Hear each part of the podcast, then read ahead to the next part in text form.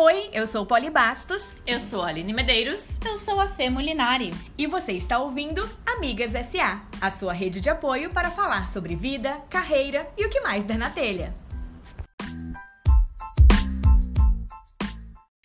Síndrome da impostora, fenômeno descrito pela primeira vez pelas psicólogas norte-americanas Pauline Clance e Suzanne Imes, após uma pesquisa com 150 mulheres muito bem-sucedidas que revelou aquilo que nós estamos cansadas de saber. De vez em quando, elas simplesmente não se sentem boas o suficiente.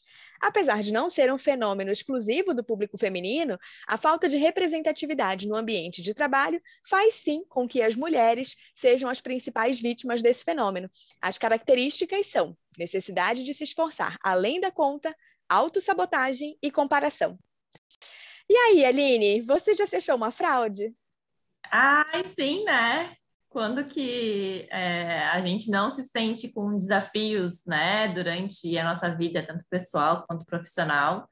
É, e o, a última vez que eu tive uma crise de impostura, vocês participaram disso, né? Eu me candidatei para o cargo de gestão, né, de, de liderança, e eu, para me candidatar, eu já me questionei, mesmo me preparando focada há quase dois anos para isso, para que isso acontecesse. Quando chegou a hora, bateu a insegurança e eu me questionei: será que eu já estou preparada? Será que eu já estou pronta?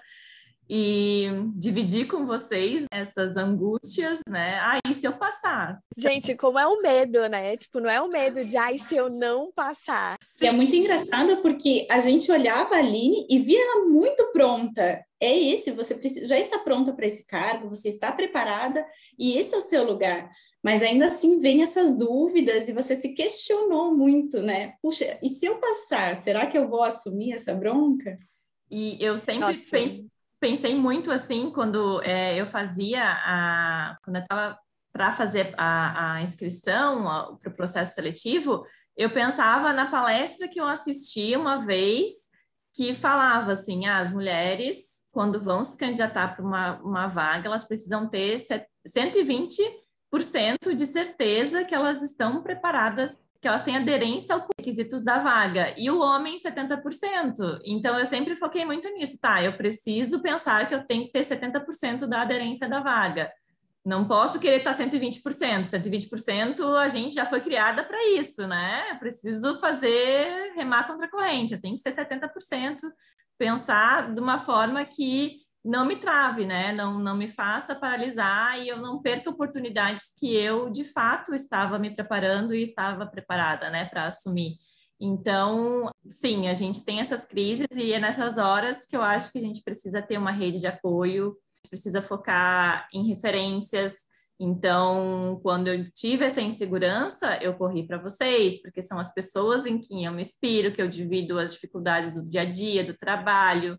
Isso é muito importante nessas essas horas de insegurança, elas vão bater, tanto em desafios pessoais quanto em profissionais.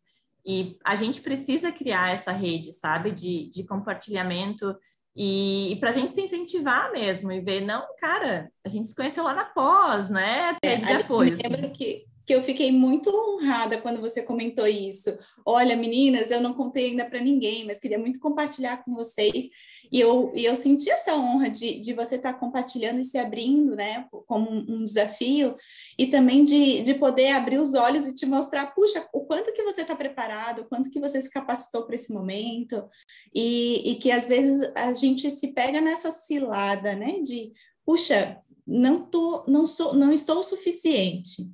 E, uhum. e o quanto os amigos, né, e ali as pessoas que te apoiam, pode te abrir os olhos e, e relembrar das, de, dessas capacidades e de coisas que você já trilhou na vida e que te trazem uma fortaleza, né, para usar nesses momentos.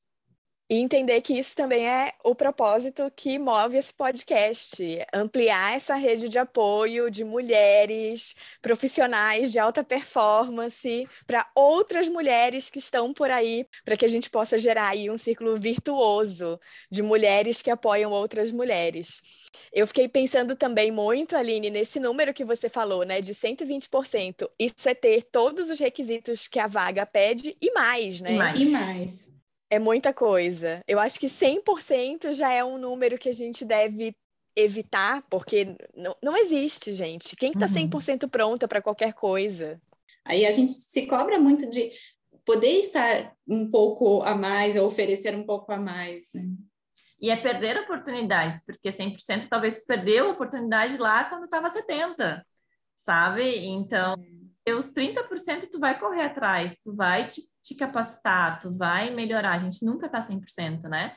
Mas eu acho que quando eu li, quando eu ouvi sobre isso, me deu muito aquela sensação, poxa, a gente perde, a gente está a mais do cargo, então eu já estava sentando na cadeira há muito tempo, né? Já uhum. ficado me desafiado antes.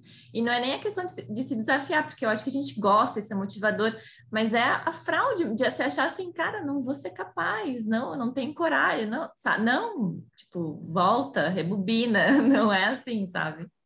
A última vez que eu senti isso, de me sentir também impostora, eu tinha esse dado que a Aline comentou, né, de que não necessariamente precisava estar 100% pronta para assumir uma vaga.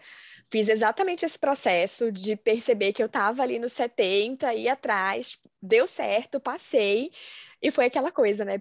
Passei e agora?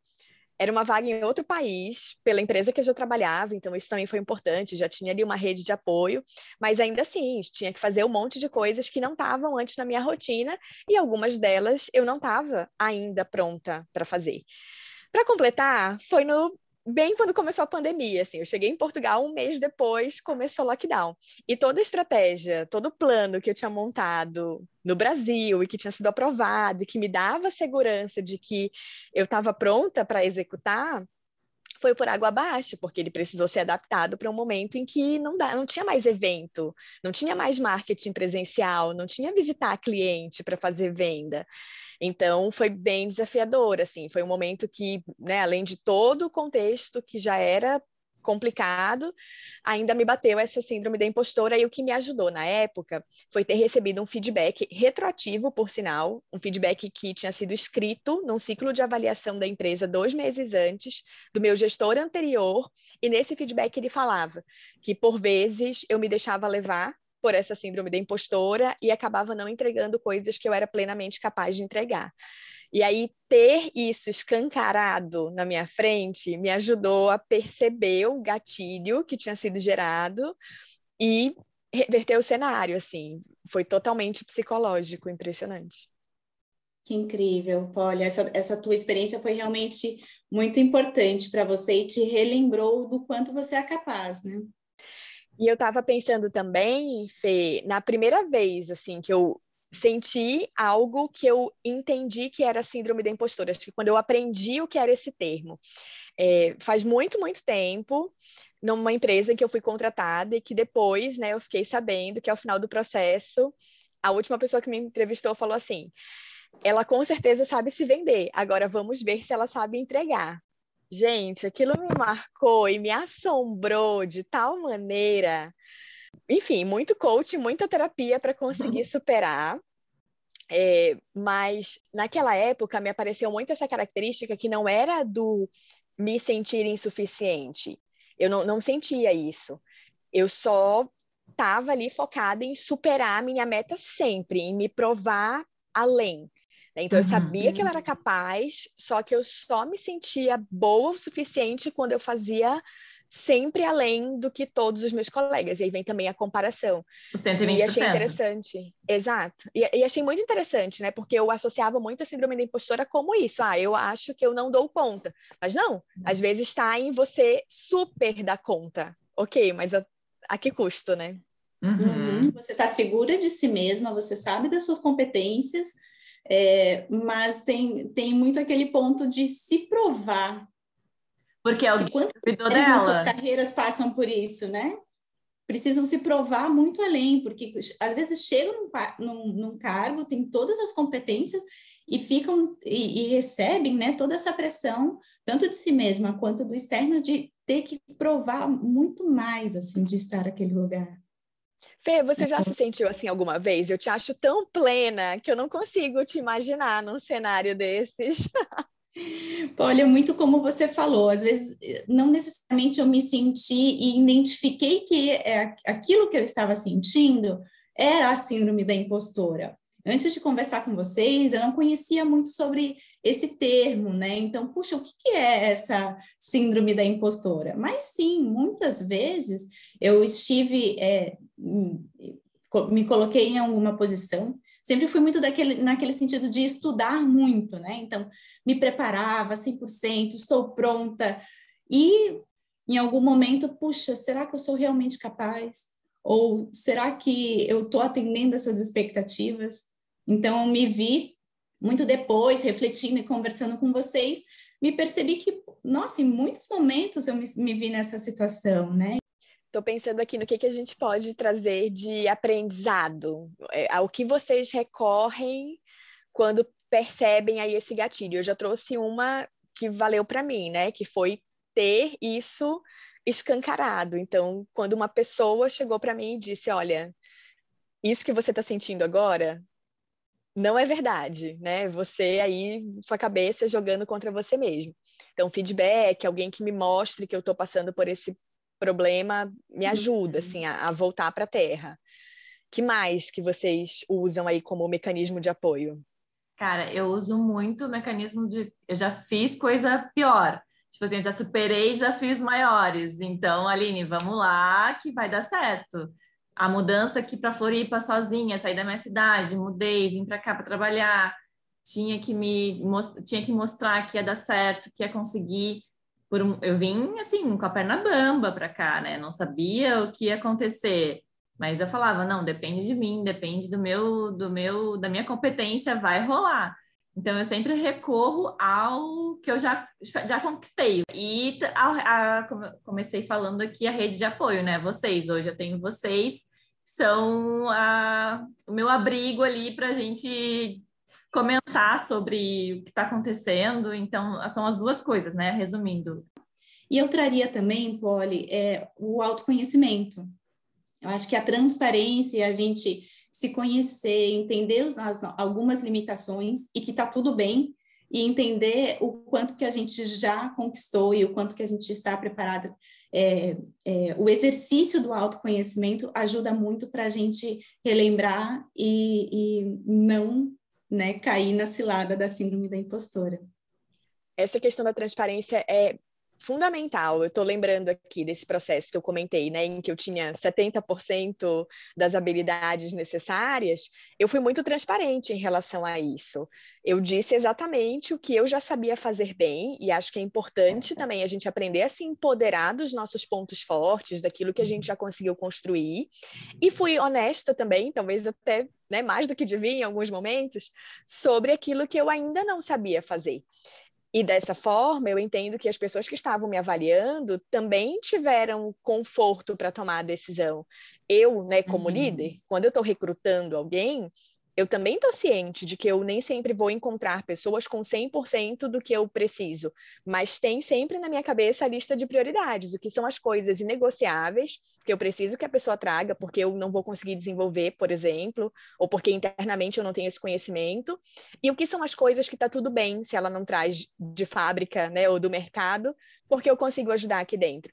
E aí, quando essa conversa é transparente, eu acho que você também chega mais à vontade no lugar, sabendo que a tua liderança está ciente né, de que vai ter ali um trabalho conjunto de desenvolvimento também. E, em geral, vai ter, né, gente? 100% não existe, que dirá 120%. É utópico. Exatamente. Super concordo. Acho que autoconhecimento é para a vida. Assim, também me ajudou super a entender o meu perfil, como que eu sou, se eu estou indo no caminho certo e também identificar as pessoas certas para as vagas, né? Porque perfil é, é, muito importante, né? Hoje em dia, a gente, quem recruta por técnica, demite por comportamento. Então, eu acho que a gente precisa ter esse autoconhecimento de perfil, de aderência para as vagas, né? Não só quando a gente vai, vai submeter a uma vaga, mas também quando a gente está recrutando, né? Muito bem. Então, se você que está aí nos ouvindo, nos assistindo, nos acompanhando em alguma plataforma digital, se sente ou já se sentiu uma fraude, bem-vindo ao clube. Lembre-se que, um, isso não é verdade, e dois, você não está sozinha. Então vai lá no nosso perfil do Instagram, o arroba amigas_sa, e conta a sua história. Compartilhe as suas dicas, vamos reforçar essa corrente do bem. Aproveita e deixa também o teu feedback para a gente saber o que, que você está achando desse projeto. Um abraço e até a próxima!